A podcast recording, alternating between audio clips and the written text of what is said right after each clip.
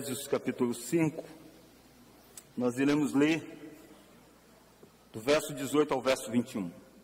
Domingo passado nós vimos do verso 15 até o verso 21, e nós olhamos um pouco destes versos 18 a 21 como um dos pontos da mensagem de domingo passado. E na ocasião eu disse que se Deus permitisse eu voltaria a esse texto, porque este é um texto importante que vai dar ênfase à pessoa do Espírito Santo. E o meu objetivo no domingo passado foi entender essa parte dentro do todo, e o todo era ande com sabedoria. Então, desde o verso 15 até o verso 21, Paulo está dizendo sobre como nós devemos andar com sabedoria. Ele diz as formas, ele diz: não andemos igual o nécio anda, ele diz que nós devemos remir o tempo porque os dias são maus, ele diz que nós devemos tentar compreender a vontade de Deus, e nós devemos ser dominados pelo Espírito e não embriagados com vinho. E aí então hoje eu quero dar ênfase a essa questão de como ser cheio do Espírito Santo. Quero olhar com você então Efésios capítulo 5, do verso 18 ao verso 21. Diz assim: E não vos embriagueis com vinho, no qual há dissolução, mas enchei-vos do Espírito falando entre vós com salmos, entoando e louvando de coração ao Senhor, com hinos e cânticos espirituais, dando sempre graças por tudo a nosso Deus e Pai, em nome de nosso Senhor Jesus Cristo, sujeitando-vos uns aos outros no temor de Cristo. Oremos novamente. Deus, nós iremos falar da terceira pessoa bendita da Trindade. De como, Deus, o enchimento do Teu Santo Espírito transforma as nossas vidas. Nós necessitamos que este mesmo Espírito, que será alvo da nossa explanação, nos ilumine, nos capacite, toque nos nossos corações, alimente a nossa alma, para que a Tua voz seja ouvida. Oramos no nome de Jesus Cristo, aquele que prometeu que enviaria o Santo Espírito e enviou de fato quando ele subiu aos céus. Amém. Irmãos, a pessoa do Espírito Santo ou a doutrina sobre o Espírito Santo, infelizmente, tem causado muitos danos na igreja a interpretação equivocada desta doutrina. O Espírito Santo foi dado para unir o povo de Deus. Se tem algo que todos que são do povo de Deus têm, é o Espírito Santo. O Espírito é quem nos faz sermos do povo de Deus. É o Espírito quem nos faz sermos um só corpo. É o Espírito quem nos convence do pecado. É o Espírito quem nos conduz a um verdadeiro arrependimento. É o Espírito quem aponta para Cristo. É o Espírito que faz com que nós compreendamos a obra de Cristo. Tudo isso é ação do Espírito Santo. Mas infelizmente a história da igreja cristã tem se mostrado que as, tratar do assunto do Espírito Santo tem, gerou alguns grandes, algumas grandes divisões na igreja cristã. Principalmente depois de um movimento surgido através daqueles que nós chamamos de pentecostais. E nós não estamos aqui criticando os pentecostais, são nossos irmãos em Cristo. Mas os pentecostais ah, trazendo este tema do Espírito Santo e não de uma forma tão bíblica, de acordo com a nossa visão, gerou um certo celeuma na igreja cristã. E também as igrejas tradicionais foram varridas há um tempo atrás por um movimento chamado da renovação e vinculados com usando o vínculo com o Espírito Santo. E tudo isso gerou para você que talvez tenha um pouco mais de tempo de igreja, Talvez você, inclusive, participou de alguma igreja que dividiu até, por causa de algumas ah, aparentes manifestações, aparentes dons. E aí alguns diziam isso é do Espírito, outros diziam isso não é do Espírito. E aí igrejas se dividiram por causa disso na história. E é com muita tristeza que nós dizemos isso. Por quê? Se o Espírito é quem nos une, por que tratar dessa pessoa tão maravilhosa do Espírito? Por que, que estudar sobre isso? Ou por que, que a ausência de estudar sobre isso, na verdade, gerou tantos males na vida da igreja? Nessa noite, embora não, ser, não, não vai ser uma aula sobre o Espírito Santo, mas eu espero que eu e você possamos entender que o Espírito Santo é uma pessoa maravilhosa que Deus nos deu. Ele é o próprio Deus. E ele está disponível a nós para que nós possamos ser cheios dele todos os dias um pouco mais. É sobre isso que eu quero olhar com você, sobre ser cheio do Espírito Santo. Se de um lado o movimento pentecostal, depois o movimento da renovação, dando uma ênfase errada da pessoa do Espírito Santo, fez com que houvesse uma série de coisas. Muitas vezes nós vamos para o pêndulo oposto e achamos que basta ser convertido, basta pertencer a uma igreja e não há mais nada a buscar e nada a desfrutar dessa pessoa maravilhosa do Espírito Santo. E Paulo vai dizer aqui para nós que tem algo mais tem algo mais. Ser cheio do Espírito Santo diariamente é um chamado para todos nós. E eu quero ver duas lições aqui nessa noite. Primeiro, o que é ser cheio do Espírito Santo? O que é ser cheio do Espírito Santo? Depois nós vamos olhar as evidências e os caminhos para uma vida cheia do Espírito Santo. Então, a primeira lição, o que é ser cheio do Espírito Santo? Você encontra aqui no verso 14, 18, olha aí comigo o verso 18. E não vos embriagueis com vinho, no qual há dissolução, mas enchei-vos do Espírito. Esse enchei-vos do Espírito é um imperativo. O que, que significa isso? Isso é uma ordem. Muitas vezes nós atentamos para a primeira parte deste versículo. E nós claramente dizemos: olha, você não pode se embriagar. A embriaguez é um pecado, e é mesmo. Paulo está dizendo isso, não vos embriagueis.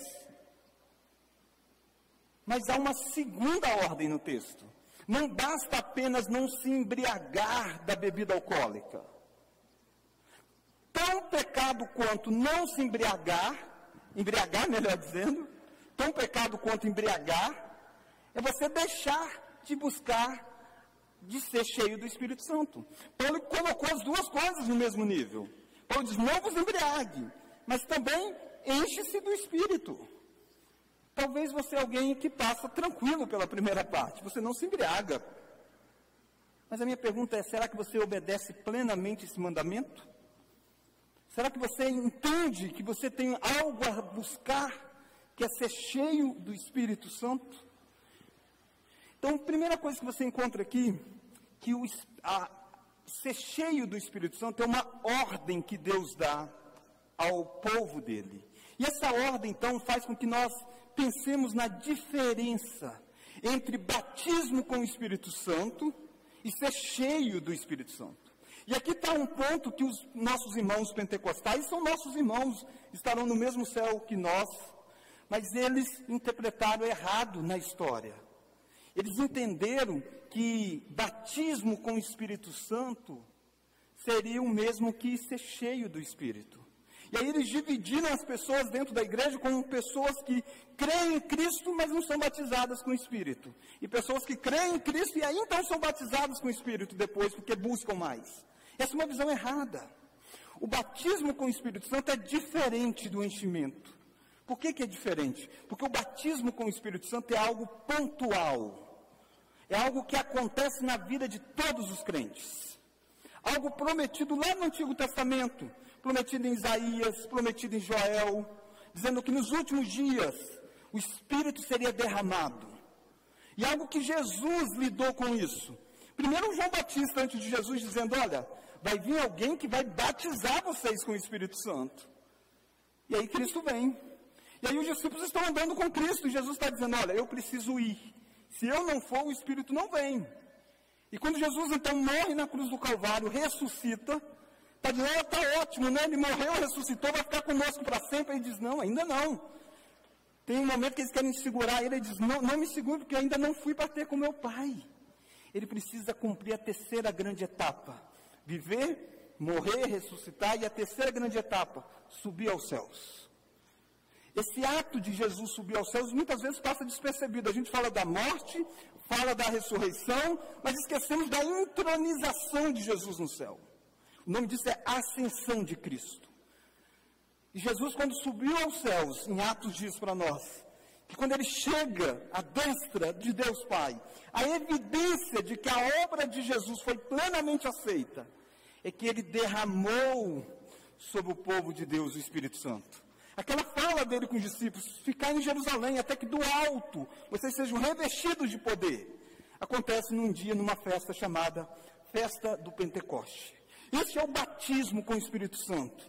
E os discípulos nem estavam buscando, eles estavam lá. E de repente vem sobre todos, tinha em torno de 120 pessoas. E o Espírito pousou sobre cada um deles, não foi sobre alguns, foi sobre todos. Este é o batismo com o Espírito Santo. E Paulo vai dizer em Corinto, na carta aos Coríntios, de que o Espírito é quem nos batiza na igreja, é quem nos torna de um só corpo de Cristo. Tudo isso é algo que acontece pontual na nossa vida. Não tem como você crer em Cristo e você não ser batizado com o Espírito Santo. Então, se alguém aí fora perguntar para você, irmão, você já foi batizado com o Espírito Santo? Você vai dizer, lógico, eu creio em Cristo. E Paulo vai dizer, aquele que não tem o Espírito, esse não é de Cristo. Tudo isso é o batismo com o Espírito Santo. E a gente pode conversar sobre isso, basta você me procurar para a gente estudar isso melhor. Mas há algo diferente. E, ah, detalhe, o batismo com o Espírito Santo, você nunca vai ver uma ordem dizendo assim, buscar e ser batizados com o Espírito Santo. Não tem isso. Não tem. Mas existe algo a mais. Existe ser cheio do Espírito Santo. Aí é uma ordem. E essa ordem é dada para aqueles que já foram batizados. Se você reparou, a nossa leitura inicial do culto foi em Efésios 1. E diz que o Espírito Santo é o selo, é o penhor que foi colocado em nós como resgate, como prova do resgate de Cristo. O que é esse selo e penhor de Efésios 1? É exatamente o batismo com o Espírito Santo. Todos os crentes têm o selo. E aí agora Paulo diz assim, e agora vocês devem ser enchidos com o Espírito Santo. E agora ele está falando de uma outra coisa, que não é mes o mesmo que batismo, é algo posterior a isso. E aí eu quero que você olhe para o livro de Atos e veja isso também. Você vai ver em Atos 2 os discípulos recebendo o batismo com o Espírito Santo. Mas em Atos capítulo 4, você vai ver os discípulos sendo cheios do Espírito. E o Espírito vem sobre eles, eles testemunham ainda com mais poder. Perceba uma diferença entre ser batizado e ser cheio do Espírito Santo. O que é que abrange então esta ordem? Há um estudioso chamado Anthony Huckman, em um dos seus livros, ele chama atenção para quatro verdades aqui sobre este verbo, que está muito claro na língua grega também. Olha aí o verso 18 de novo. Não vos embriagueis com vinho, no qual há dissolução, vamos ver agora, mas enchei-vos do Espírito. Então o que você encontra é que o enchimento do Espírito é um imperativo. É uma ordem. Segunda coisa, é uma ordem no plural. Olha aí de novo, verso 18. Mas enchei-vos do Espírito. Ele está dizendo que essa parte que eu estou lidando com você, você vai ver isso melhor ao longo do sermão. Esse enchimento do Espírito não é só para a liderança da igreja. Paulo não está dizendo aqui, olha, agora eu vou falar para os presbíteros, para os diáconos, a vocês, vocês devem ser cheios do Espírito que vocês vão comandar a igreja, liderar a igreja. Não, ele está dizendo para todos: enchei-vos do Espírito. É uma ordem e é uma ordem no plural, para todos os crentes, independente da idade, independente do tempo que ele tem de cristão. Não é algo assim que é para os novinhos ou só para os idosos, não. Independente da idade. Ele está dizendo: enchei-vos do Espírito. Mas essa é uma ordem no tempo presente. O que, que significa isso? e permita-me é, usar um pouquinho de tecnicidade para a gente entender isso aqui bem. A, a, língua grega que foi escrito no Novo Testamento, os verbos na língua grega, eles têm algumas, algumas, algumas características um pouco diferentes dos verbos na língua portu, do português. E um deles é que o verbo aponta para um modo de ação, como as coisas acontecem. E sabe como é que está essa ideia aqui? Mas enchei-vos do Espírito. É um, um, um, tipo de verbo na língua grega que diz assim, de algo que é uma linha contínua. É como se fossem sede constantemente enchidos do Espírito. Ao contrário do batismo, que é algo pontual, o enchimento do Espírito é uma ordem contínua. O que significa isso? Significa que hoje, independente da situação que você está aqui, independente do nível espiritual que você está aqui, independente da maturidade espiritual que você está aqui, você pode encher-se mais do Espírito. É algo contínuo. É algo contínuo, uma linha, não algo pontual. Mas isso significa também que em algum momento esse enchimento esvazia. E Paulo vai dizer: não apagueis o espírito, na mesma carta aos Efésios. Percebe? Nós estamos dizendo de algo que é volátil, de algo que muda. E você que também tem tempo de cristão, você já experimentou coisas assim. Você já experimentou momentos em que você estava mais firmes. Talvez você está vivendo um momento de fragilidade espiritual. Eu não estou dizendo que você deixou de ser crente. Eu não estou dizendo que você perdeu o Espírito. Não, ele continua aí. Ele é o selo, ele é o penhor. Você já foi batizado. Sem ele você nunca seria convencido do pecado. Mas às vezes algumas áreas da sua vida não está sendo tomada pelo Espírito Santo. Porque o enchimento do Espírito não é algo pontual, é algo contínuo. É uma ordem, mas é uma ordem no plural e uma ordem contínua.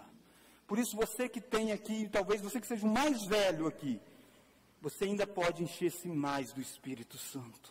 Você que é o mais novo aqui, você pode ser enchido ainda mais pelo Santo Espírito de Deus.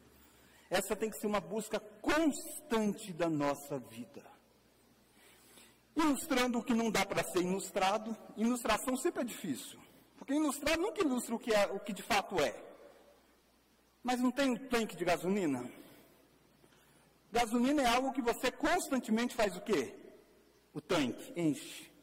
E cada vez com mais suor para encher, né? Chorando cada vez mais. É essa a ideia. É como se você fosse um tanque. E à medida que você caminha, você precisa encher cada vez mais. Porque vai esvaziar se você deixar.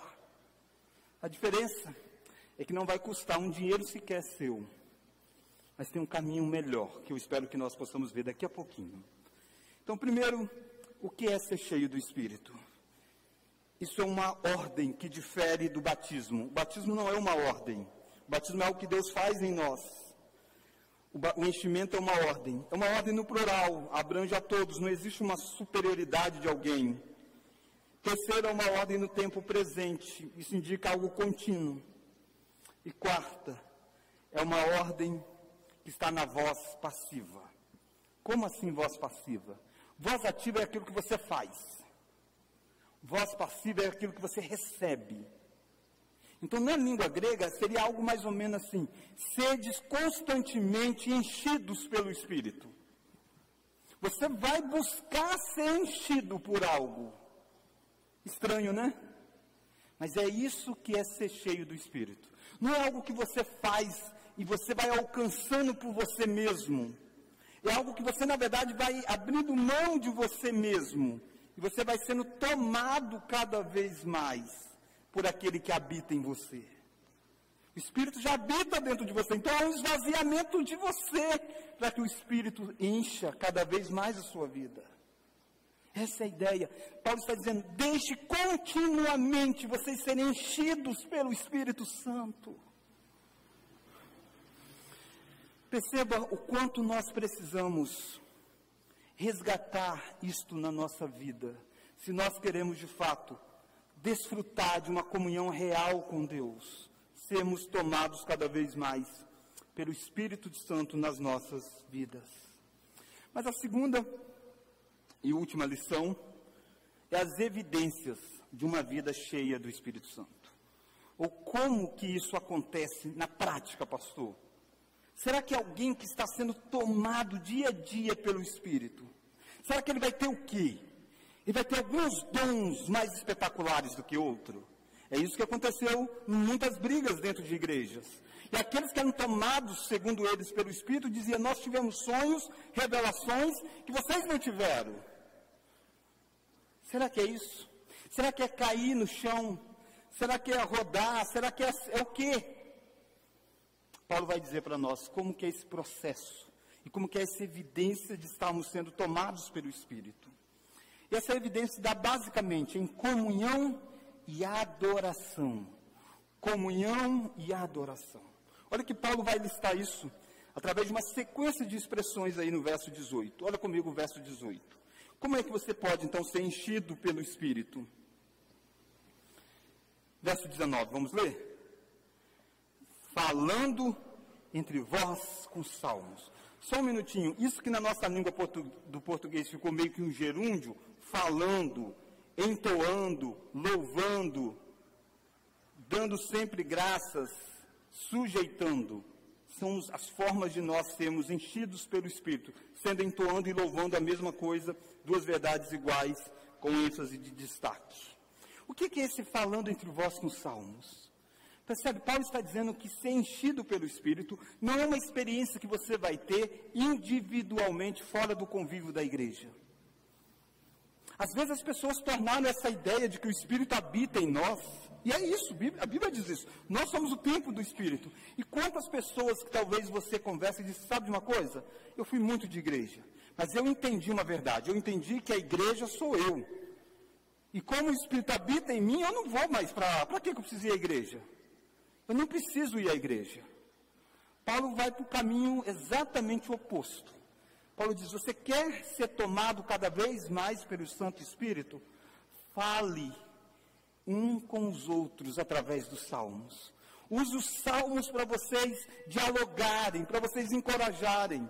E é isso mesmo que você encontra. É no salmo que você vê salmista dizendo assim: Vinde, adoremos ao Senhor. O que, que é isso? Uma conversa comunitária, um dizendo para o outro: Vamos adorar o Senhor. Por isso que não dá para você desfrutar do Espírito Santo fora do corpo da igreja. É dentro do corpo da igreja que você tem como falar uns aos outros com os salmos. Não é falar qualquer coisa. Não é falar o que está na sua mente. É falar o que está na Escritura. É cantar o que está na Escritura. É cantar as verdades de Deus. E aí você entende o quão é importante o culto congregacional. O culto é isso que nós estamos vendo aqui. Por isso que você deve cantar, mesmo sendo desafinado, você deve cantar. Não no microfone. Cante fora do microfone, mas cante.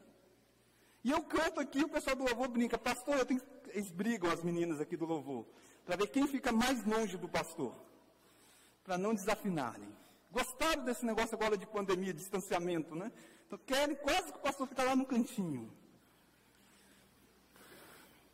Irmãos, independente de como você canta, o culto é exatamente cantando uns aos outros, orando uns aos outros falando uns aos outros.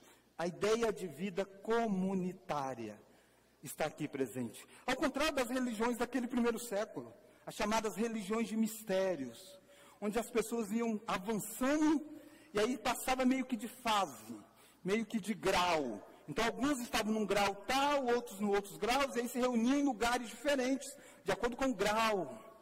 Posso estar dizendo, não. Você quer ser enchido do Espírito? Senta do lado de alguém, cante com alguém, conviva com alguém, exorte alguém, console alguém. É assim que você vai ser enchido com o Espírito Santo, caminhando a dois, caminhando a três, caminhando comunitariamente. Talvez você precisa rever a sua vida no seu envolvimento com a igreja. Naturalmente que nós somos uma igreja de centro, no sentido de estarmos localizados no centro.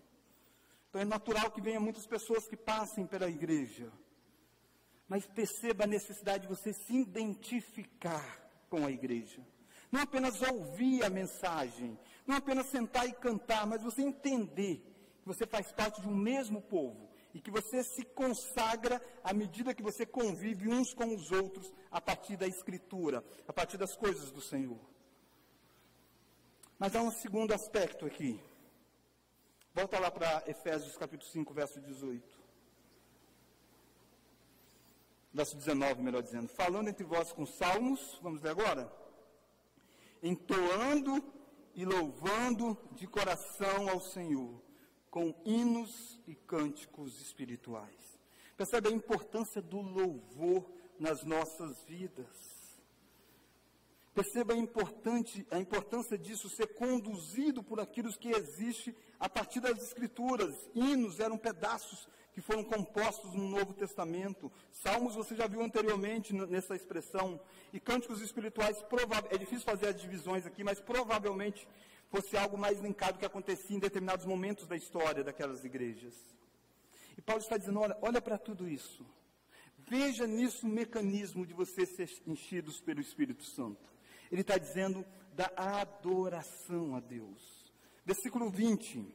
Terceiro passo para esse enchimento do Espírito. Vamos ler o verso 20? Dando sempre graças por tudo a nosso Deus e Pai, em nome de nosso Senhor Jesus Cristo. Gratidão vai conduzir você a ser tomado cada vez mais pelo Espírito Santo. O que, que é gratidão? William Hendricks ele pontua para nós três aspectos que abrange gratidão.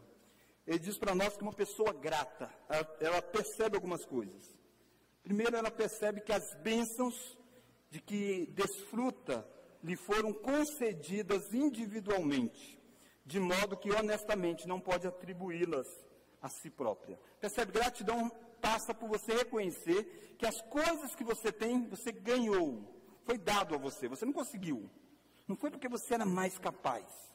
Se você não tiver isso, você nunca vai ser grato. Você vai achar que é, merecimento, recompensa. Na Escritura não lida muito com recompensa, lida com gratidão. Você é grato porque você reconhece que você não merecia. Se você trabalha com, combinado com o seu patrão, de acordo com a carga horária, de acordo com o salário estabelecido, um serviço feito e você faz, você não precisa dizer obrigado. Não, foi acordado, você está merecendo ganhar aquilo. Com Deus não existe essa relação de merecimento. É exatamente de alguém que recebe como doação. E é isso que Paulo está lidando. Paulo está dizendo: quer ser cheio do Espírito? Tenha um coração grato. Mude a forma como você olha para a vida, para a realidade. Olha mais, olha que essa gratidão, ela aponta que é algo totalmente indigna dela. Nós não merecemos, mas Deus quis nos dar por única e exclusiva graça. E essa gratidão indica para nós que as bênçãos são grandes e variadas. Você não é grato por algo que é menor do que aquilo que você merece. Você é grato por algo maior. Paulo está dizendo, olhe para a vida sim. Mas a pergunta é, quando é que eu devo ser grato? Paulo vai dizer no versículo 20 ainda. Dando, vamos agora, sempre, sempre graças. Sempre. A gratidão tem que ser algo constante na nossa vida. Gratidão não é apenas quando você é promovido. Gratidão não é apenas quando você está sorrindo. Gratidão é quando você também está no vale da sombra da morte. Uma vida de gratidão é sempre na nossa vida. Paulo sabe o que é sofrer, ele está preso, tá? Quando ele escreveu isso aqui. Ele não está vivendo um grande deleite, um grande palácio.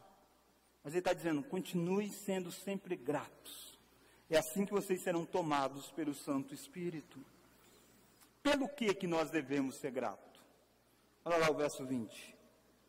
Dando sempre graças por tudo. Por tudo. Por tudo inclui bênçãos físicas, mas também bênçãos espirituais. Sabe por que a gente tem dificuldade de ser grato a Deus? Porque a gente reduz as bênçãos, a bênção física.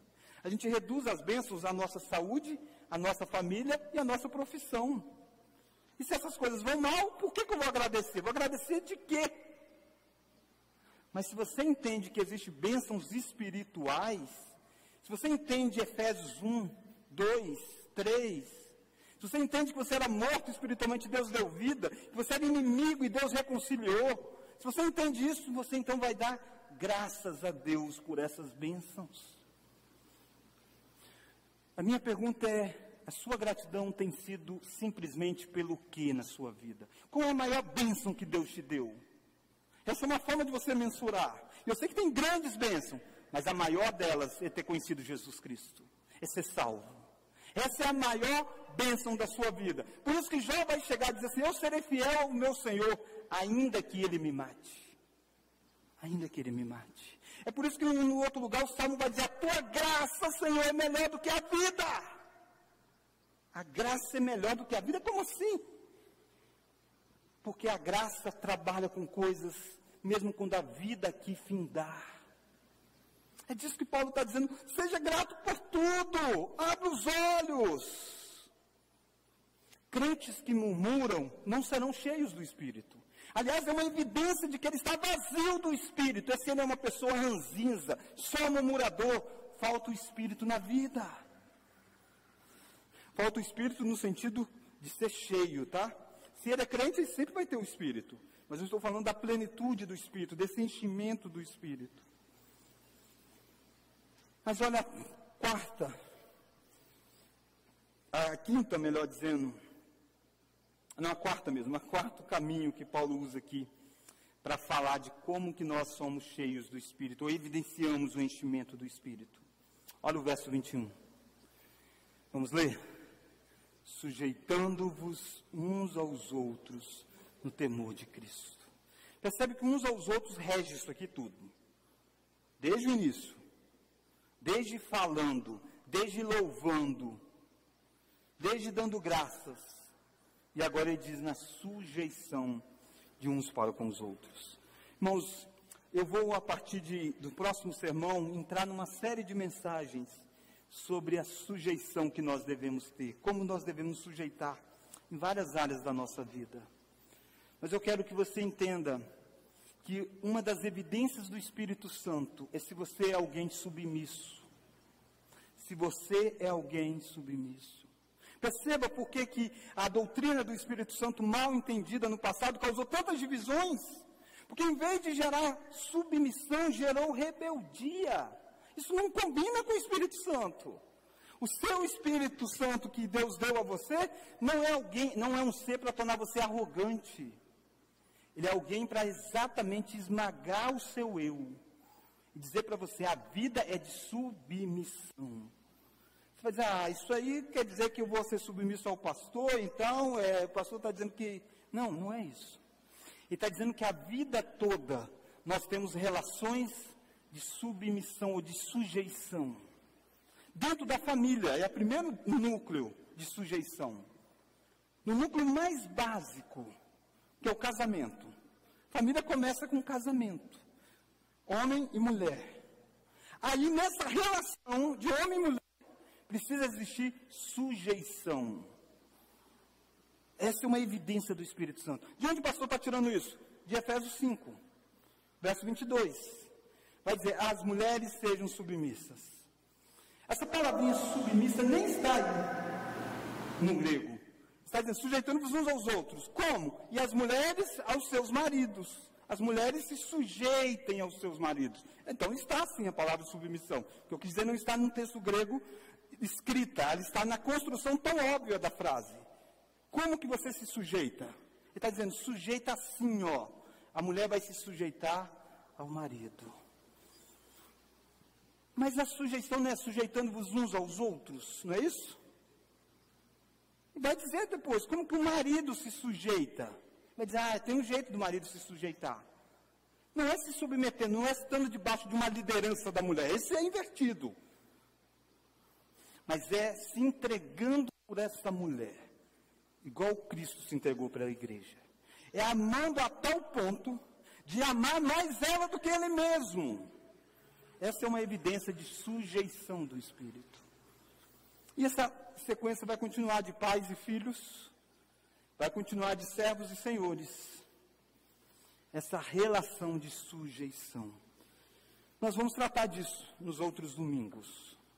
Como que nós vamos aprender dentro desses núcleos? Família, marido e mulher, pais e filhos, no núcleo de trabalho da sociedade, patrões e servos, ou patrões e funcionários essa sujeição é evidência do Espírito. Perceba que não teve aqui dons espirituais.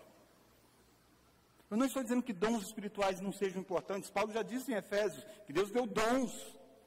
Mas não é o dom que vai provar se você é ou não cheio do Espírito. O que evidencia se você é cheio do Espírito não é se você fala bem, não é se você canta bem, não é se você é, prega bem. O que evidencia se você é cheio do Espírito é se você faz essas coisas. Se você tem comunhão e adoração. Para você ter comunhão e adoração, você precisa ter sujeição. Você é alguém que se sujeita. E a sujeição tem formas, não é do seu jeito. Não é pegar o marido e dizer, aprendi a se sujeitar, então a mulher vai liderar a minha casa. Não, Paulo vai dizer, é o contrário isso aí. É você, marido, que lidera. E liderar se sujeitando ao ponto de morrer. Ser cheio do Espírito é diferente, talvez, daquilo que você entrou achando aqui. Ser cheio do Espírito muitas vezes vai ser algo tão silencioso. Vai ser algo que alguém olha daqui e não vai ver diferença nenhuma. Mas vai conviver com alguém cheio do Espírito. Aí você vai ver o que é a diferença. Mas lembra, ser cheio do Espírito não é uma bênção pontual. É algo contínuo. Ser cheio hoje não significa que você está cheio amanhã. Se você não atentar para esses caminhos, vai esvaziar de novo. A minha pergunta é: como está o tanque da sua vida? Perceba, Deus nos deu o Espírito como penhor, herança. Esse é o batismo. Você já tem. Mas você tem se contentado com isso só? Há tanto para você encher, ser enchido, ser tomado. Cada vez mais. O homem que escreveu essa carta, inspirado pelo Espírito, escreveu uma outra, Filipenses. E ele olha para a vida dele, ele diz assim: não que eu tenha já obtido a perfeição. Ele olha para a vida dele como um copo e diz: eu ainda não cheguei no topo. Se ele não chegou, tenho certeza que nenhum de nós também chegamos. Por isso nós podemos amanhã estarmos mais cheios do que estamos hoje. Vamos orar? Deus, nós oramos a Ti para que a nossa vida cristã não seja uma religiosidade apenas. Não seja apenas ir a um lugar, ver determinadas pessoas. Que a nossa vida cristã seja uma vida de constante busca por ser enchidos do Teu Santo Espírito. Deus, os caminhos o Senhor mostra, a evidência o Senhor deixa tão claro aqui para nós. Que nós não sejamos levados pelo caminho mais fácil, mas que nós possamos ser submissos àquilo que a tua palavra diz do que é ser cheio do Espírito. Obrigado, Deus, porque o Senhor já nos deu o Espírito Santo que habita dentro de nós. Isso é obra do teu Filho Jesus Cristo por nós. E o Senhor possibilita que nós nos esvaziemos todos os dias, para que cada vez mais sejamos cheios do teu Santo Espírito. Deus, talvez há pessoas nesta noite que precisam ser reavivadas por ti. Pessoas que talvez ao longo da pandemia tenham se esfriado, oh Pai. Tem tido dificuldade de dar graças a Ti. Que o Senhor possa gerar no coração esse enchimento, que o Senhor possa tomá-los nesta noite com Teu Santo Espírito. Obrigado, Deus, porque o Senhor, Deus relacional conosco. Senhor Deus que se colocou dentro de nós, na pessoa do Teu Santo Espírito, e nós podemos vivenciar experiências à luz da Tua, da tua palavra com o Senhor mesmo. Oramos em nome de Jesus. Amém.